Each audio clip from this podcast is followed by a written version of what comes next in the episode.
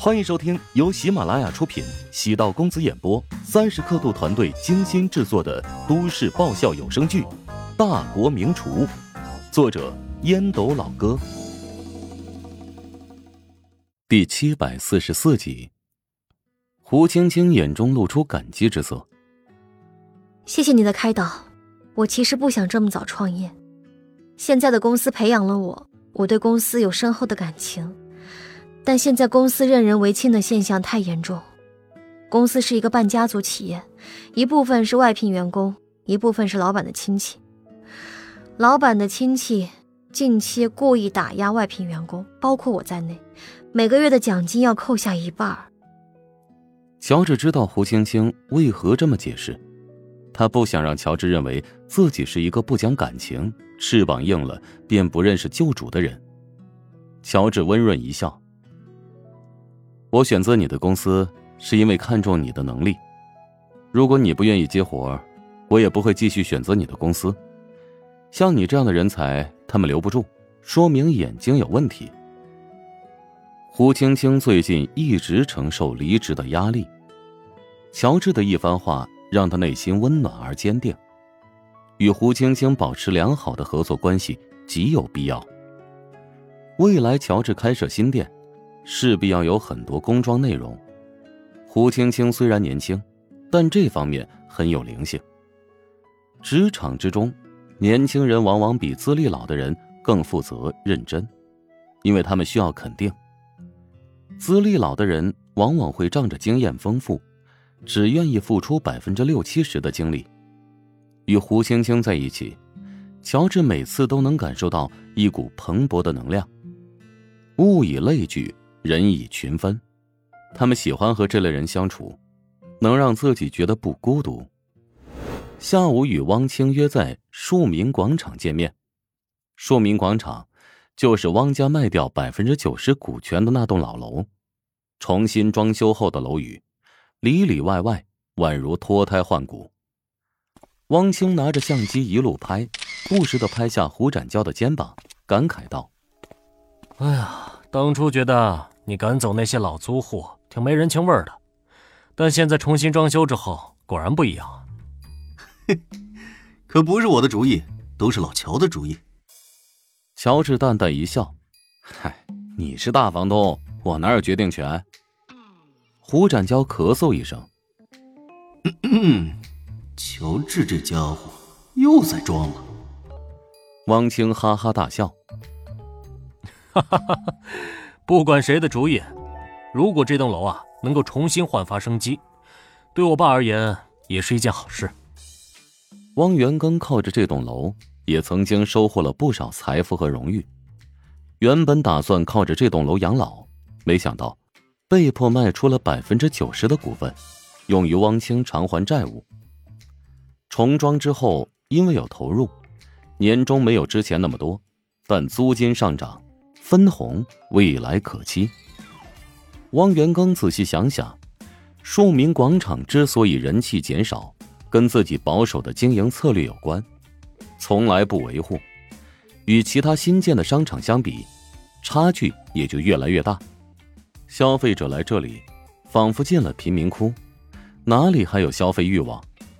当年的小商品批发市场红极一时，随着电子商务的发展。被冲击的很惨淡，大部分商家将这里当成了仓库，通过电子商务谋求新生。久而久之，这么黄金的位置却无法吸引足够的消费者。乔治和胡展娇大刀阔斧的改革，让汪元庚感觉到了年轻人的勇气和魄力。偷偷来这里看过几次，楼下已经有好几家知名服装品牌在装修了。顶楼也有好几家餐馆做好了准备。胡展娇邀请道：“预计月底会正式开业，到时候还请你爸来现场参加剪彩仪式。”“嗯，好的。”汪清嘴上应和，心里其实没有信心。汪元刚不肯出现，主要是怕触景伤情。坐在办公室内，汪清提到公司的问题：前妻朱元现在成了董事长。自己被赶到了高级董事的位置上养老，至于吕刚离开公司，隔着一条街，开了一家新游戏公司，已经拿到了第一笔融资。汪清突然压低声音说：“哎，展娇，听说你的公司有调查咨询的业务，不知道能否帮我找到重新夺回公司经营权的机会啊？”胡展娇看了乔治一眼，这汪清一直死心不改呀。乔治轻声道：“哎，王老板，如果你重新拿到公司的经营权，能确保运营的比朱元更优秀吗？”哎，我不想当一个看客。公司啊，毕竟有我的心血。我私下找过投资方，他们对朱元也不是特别满意。只要我争取到投资方的支持，依然还有机会。你不会是被观光网的事情影响到了吧？夫妻大战抢夺公章，导致公司风波不断，最终受到损害的还是彼此的利益。嗨，罢了，我也只是想想而已。汪清苦笑，胡展娇对汪清的印象不大好，当他对公司的经营权依然虎视眈眈，甚至有揍他一顿的冲动。见他收起想法，对他的敌意也冲淡。男人可以贪婪。但要有选择，尤其对喜欢过的女人，没必要做的很绝。即使能赢得财富，但会失去别人的尊重。汪清挠头，讪笑道：“哈哈，我也只是随口一说，不想这么早就开启养老模式，想找个事情做做，打发时间。你俩如果有合适的项目，可不可以考虑让我入伙啊？”胡展娇嘴上说没问题，心里在想。跟结发夫妻能闹成这样，谁他妈还敢和你合伙啊？乔治对汪清的看法则是：此人称不上坏，绝不是善类，不得罪，敬而远之。与乔治分别之后，汪清开车驶出停车场，停在路边，望着大楼，暗叹了口气。人便是如此，走错一步，往往步步是错。他不甘心就这么失败。最近将胡展娇和乔治的底细调查了一番。胡展娇此人父亲挺有钱，自己的头脑也灵活，开了一家调查公司，业务不错。公司有四个律师合伙人。至于乔治最近的名气越来越响亮，外界都在传他现在身家过十亿。如果出个三十以下富豪榜，乔治绝对能够排在前几名。能跟这两个人搭上关系，指不定余生还有发财致富的机会。从今天的试探来看，难度很大，主要是之前和朱元破裂的夫妻感情太败人品了。